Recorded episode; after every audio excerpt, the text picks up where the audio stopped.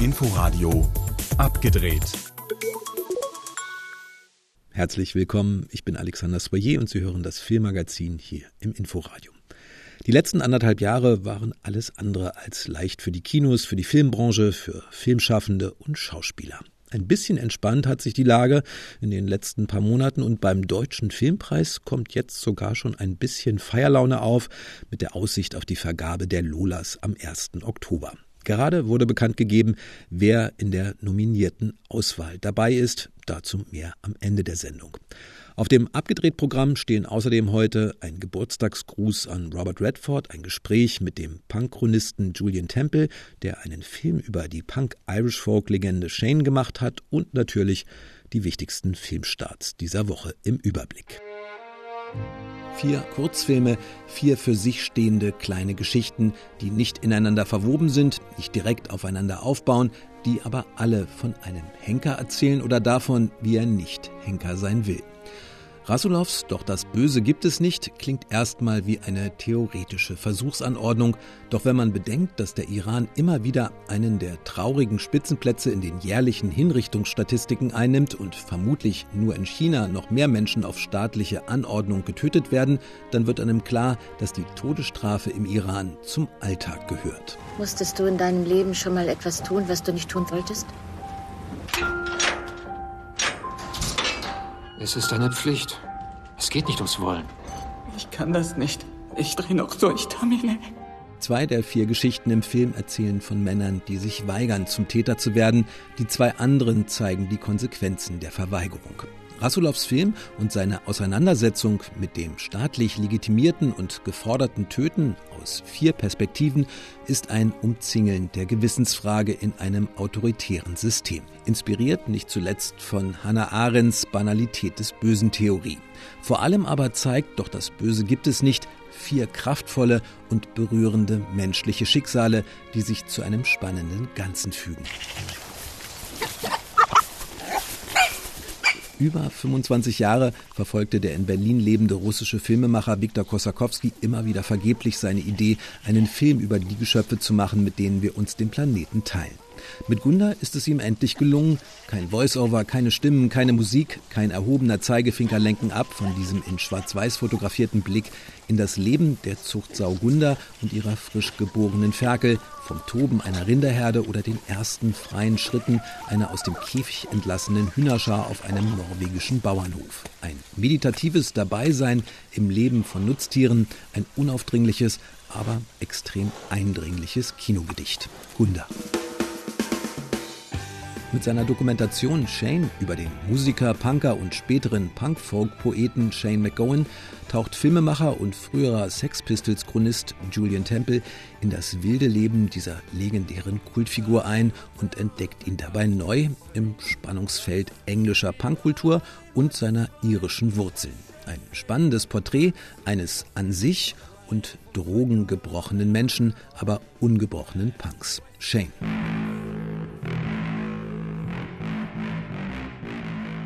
Ein bisschen und eher zu Unrecht verschrien als Männerhasserfilm, aber auch ein preisgekröntes Werk, das fünfmal für den Oscar nominiert wurde, ist Emerald Fennells Regiedebüt Promising Young Woman. Cassandra, der Name genauso eine bewusste Anspielung auf den antiken Ursprung der Cassandra-Rufe, wie die biblischen Symbole im Film sie als Racheengel einordnen. Cassandra hat eine Mission. Sie erteilt Männern, die Frauen als Freiwild sehen, Woche für Woche eine Lektion. Ich tue so, als wäre ich sturzbetrunken. Und jede Woche kommt ein netter Typ an und fragt mich, ob alles okay ist. Alles okay? Du bist so hübsch. Ich bin ein netter Kerl. Ach echt? Aus dem eher harmlosen und teils sogar amüsanten Männer auf die Finger klopfen wird allerdings bald blutiger Ernst, als sie eine Chance sieht, den Mann zur Verantwortung zu ziehen, der während des Studiums ihre beste Freundin missbraucht und sie damit in Cassandras Augen in den Selbstmord getrieben hat. Carrie Mulligan in der Hauptrolle gibt diesem Thriller zwar ungeahnte Tiefe, aber das ändert trotzdem kaum etwas an der ansonsten eher nach Genreregeln spielenden Oberflächlichkeit dieser Passions- und Rachegeschichte. Promising Young Woman. Eine kleine Auswahl war das der wichtigsten und vielen Kinoneustarts dieser Woche. Darunter mit Doch das Böse gibt es nicht und Gunda zwei Filme, die letztes Jahr auf der Berlinale ihre Premiere hatten. Außerdem angelaufen ist auch der neue Film der schon zweimal auf der Berlinale mit dem Silbernen Bären gewürdigten polnischen Regisseurin Małgorzata Szumowska. Der Masseur heißt der Film und Carsten Bayer hat sich das neue Werk der für ihre drastischen Darstellungen bekannten Filmemacherin angesehen. In diesem neuen Film von Margojata Kschumowska geht es allerdings ein bisschen weniger drastisch zu als in vorangegangenen. Diesmal geht es jetzt nicht nur um Krankheiten und Verletzungen, sondern um einen Mann, ja, der heilen kann, der mit seinen Händen wirklich die erstaunlichsten Dinge tun kann. Er lebt in einer heruntergekommenen Plattenbausiedlung, die in Polen sein könnte, aber auch in jedem anderen osteuropäischen Land. Also das ist geografisch gar nicht so festgelegt, dieser Film. Und zum Arbeiten geht Jenja jeden Tag in eine reiche Vorstadtsiedlung, so eine Art, ja fast schon so einen reichen Ghetto, eine gated Community mit hunderten völlig identisch aussehenden äh, kleinen Villen, wo er dann seine Kunden trifft. Also zum einen ist es natürlich eine groteske, eine stark überzeichnete Kritik der postsozialistischen Gesellschaft, die Jomowska zeigt. Die Reichen haben sich eingeigelt in ihren ziemlich spießigen Luxus, äh, werden aber von ihren Neurosen verfolgt. Stress, Alkoholismus, Psychodrogen und innere Leere. Das sind so die Leiden, mit denen sie sich herumschlagen. Gleichzeitig schauen sie aber herunter auf ähm, die weniger wohlhabenden Menschen außerhalb der Siedlung und sind auch voller rassistischer Vorurteile. Das bekommt natürlich auch Jenja zu spüren als Ukrainer. Mhm. Ähm, das ist so die eine Ebene des Films, aber daneben arbeitet Margojata Jomowska auch mit Elementen aus der, aus der Fantasy und aus dem Horrorfilm. Ähm, gemeinsam mit ihrem Kameramann und Co-Regisseur Michael Englert hat sie so einen ganz speziellen Look auch entwickelt für diesen Film. Das Licht spielt eine große Rolle. Also es gibt ständige Wechsel zwischen hell und dunkel. Äh, immer wieder gibt es auch übernatürliche Erscheinungen. Es wird im Grunde nie so richtig klar, hm, ob dieser Genja nun ein Engel in Menschengestalt ist, der aus der Hölle von Tschernobyl hervorgegangen ist, oder eher äh, doch ein Dämon, der seine Klientel bestraft für ihre degenerierte Lebensführung. Carsten Bayer über Der Masseur, jetzt neu im Kino. An diesem Mittwoch feierte Robert Redford seinen 85. Geburtstag. Eine Filmlegende ist er natürlich, einer der ganz großen und immer noch eine feste Größe auf der Filmbühne, wenn auch nicht mehr unbedingt vor der Kamera. Ein Beitrag von Katharina Wilhelm. Die schlechte Nachricht zuerst. Sobald wird es wohl keinen neuen Film mit Robert Redford geben. You know, I can't do this forever. I've been doing it since I was 21. Er könne das nicht für immer machen. In den 80ern sei irgendwann Schluss. Das erzählte Redford 2018 in einem TV-Interview mit dem Sender CBS. Damals stellte er seinen, wie er selbst sagte, letzten Film vor. Ein Gauner und Gentleman. In dem Film spielt Redford einen alternden Bankräuber, angelehnt an eine wahre Geschichte. Was äh, sagten Sie vorhin, womit Sie Ihr Geld verdienen? Gut, lassen Sie uns diesen Laden nehmen. Sagen wir, das wäre eine Bank und dieser Tresen da, das wäre ein Bankschalter mit so einer Scheibe. Und dann gehst du da rein, ganz ruhig. Du gehst auf sie zu, du siehst dir in die Augen und sagst, man, das hier ist ein Überfall. Die gute Nachricht, von Ruhestand will Redford trotzdem noch nicht sprechen. Dafür ist er zu umtriebig. Noch 2019 spielte er zumindest eine Nebenrolle in der Comic-Verfilmung Avengers Endgame. Eigentlich ein bisschen ungewöhnlich, denn Robert Redford steht seit einigen Jahren eher für die kleineren, unabhängigen Filme, die er mit dem Sundance Film Festival in Utah fördert. Dieses hatte er Anfang der 80er Jahre gegründet, um, wie er sagt, Hollywood und der Blockbuster-Industrie etwas entgegenzusetzen. Ich wollte etwas zurückgeben. Hollywood drehte sich damals vor allem um die Blockbuster, um kommerzielle Filme. Die Filme wurden etwas seichter, wie ich fand, und ich fürchtete, die menschliche Seite des Kinos könnte verloren gehen. Das Sundance Film Festival im malerischen Utah gilt als eines der renommiertesten Independent Film Festivals. Redford konnte in den 80er Jahren bereits auf eine steile Hollywood-Karriere zurückblicken. 1969 feierte er seinen Durchbruch auf der großen Leinwand.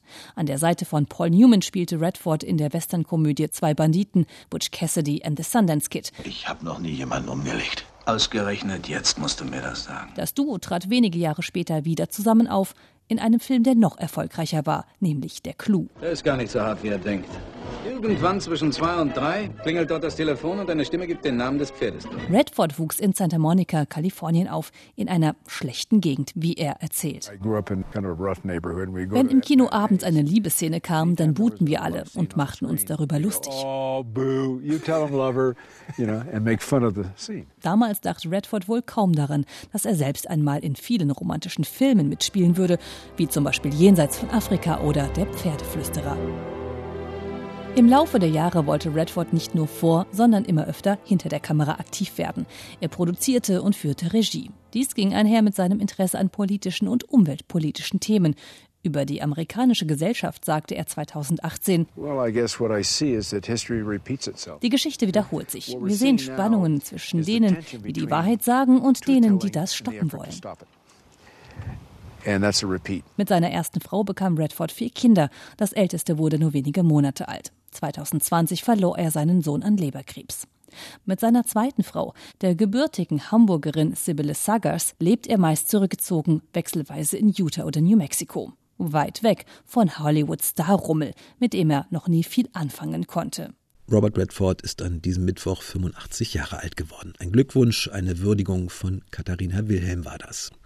Eine Würdigung, aber auch ein Tanz auf dem Vulkan ist Julian Temples Shane. In Sachen Punk gab es vor etwas über 40 Jahren wohl keinen Filmemacher, der mehr darüber wusste und mehr miterlebt hat als Julian Temple. Vor allem durch seine Begleitung der Sex Pistols in den späten 70er und frühen 80er Jahren. Mit seinem neuen Film Shane über den irischen Kultmusiker Shane McGowan begibt er sich jetzt nicht zuletzt auch zurück in diese Zeit, zu seinen Anfängen und zu den Anfängen von McGowan. I was particularly interested in filming the crowd at those Sex Pistol uh, ich war damals ja besonders daran interessiert, das Publikum bei den Sex Pistols oder Clash-Konzerten zu filmen. Und am Anfang ragte da natürlich Sid Vicious heraus, aber als er dann zu den Sex Pistols auf die Bühne stieg, gab es eine Leerstelle in dieser Menge und Shane geriet wie automatisch in den Fokus. Man schwenkte über die Fans und bei Shane hielt die Kamera dann an. Er erinnerte mich an diese Leute, die beim Sonnenbaden einen Reflektor um den Hals tragen. You reminded me, you know, those guys who have those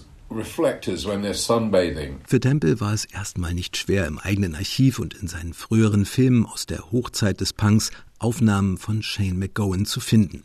Das war sogar eine der leichtesten Übungen. So auffällig war die spätere Kultfigur schon damals vor dem eigentlichen Ruhm und Erfolg. Well, he also had the, like, weird ears seine komischen Ohren, seine schrägen Zähne, seine Haare, seine Körperlichkeit, mit der er alle um sich herum aus dem Weg räumte. Er war schon als Fan eine mächtige Punkfigur. Einen Teil der Arbeit für seinen Film hatte Temple im Grunde also schon damals erledigt.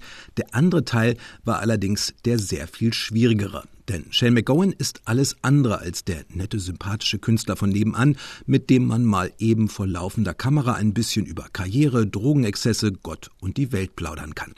Abgesehen davon, dass McGowan schwer gezeichnet ist von seinem Leben, Alkohol, Drogen und Krankheiten, im Rollstuhl sitzt und seine Worte kaum zu verstehen sind, abgesehen davon ist sein Ruf als unberechenbarer Künstler genauso legendär wie wahr.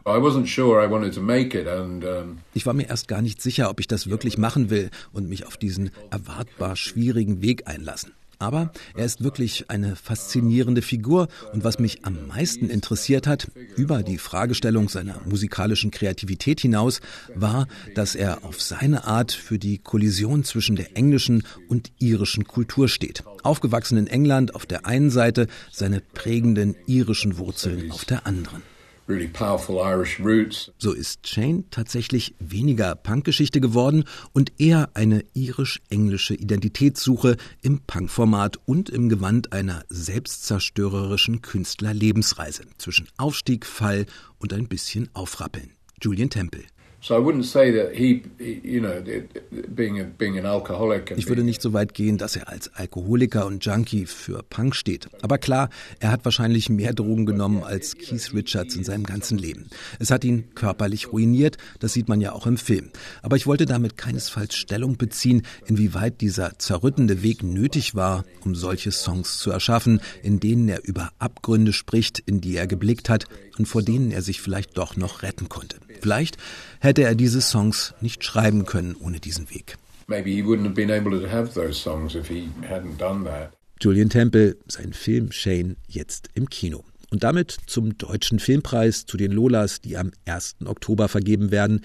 Es ist zwar noch ein bisschen hin, aber an diesem Donnerstag wurde schon mal bekannt gegeben, wer Chancen hat, wer die meisten Chancen hat. Und am Ende der kurzen Bekanntgabe öffneten dann Kulturstaatsministerin Monika Grütters und Filmakademiepräsident Ulrich Mattes den wichtigsten Umschlag mit den Vorschlägen für den besten Film. Curveball. Wir machen die Wahrheit. Außerdem Fabian oder der Gang vor die Hunde. Ich bin dein Mensch. Je suis Karl. Schachnovelle. Und morgen die ganze Welt. Neben Schachnovelle mit sieben Nominierungen ist der große Favorit am 1. Oktober natürlich Fabian oder Der Gang vor die Hunde. Zehn Nominierungen hat er bekommen, leider und seltsamerweise aber keine für Tom Schilling. Nur fünf Nominierungen, aber ebenfalls mit großen Chancen auch auf den besten Film. Maria Schraders Ich bin dein Mensch. Denn diese fünf Nominierungen gab es in den Hauptkategorien Film, Drehbuch, Regie und beste Schauspielerin Maren Eggert und bester Schauspieler Dan Stevens. Es dürfte also spannend werden am 1. Oktober, wenn die Lolas vergeben werden. Das war's mit abgedreht. Am Mikrofon verabschiedet sich Alexander Soyer. Inforadio Podcast.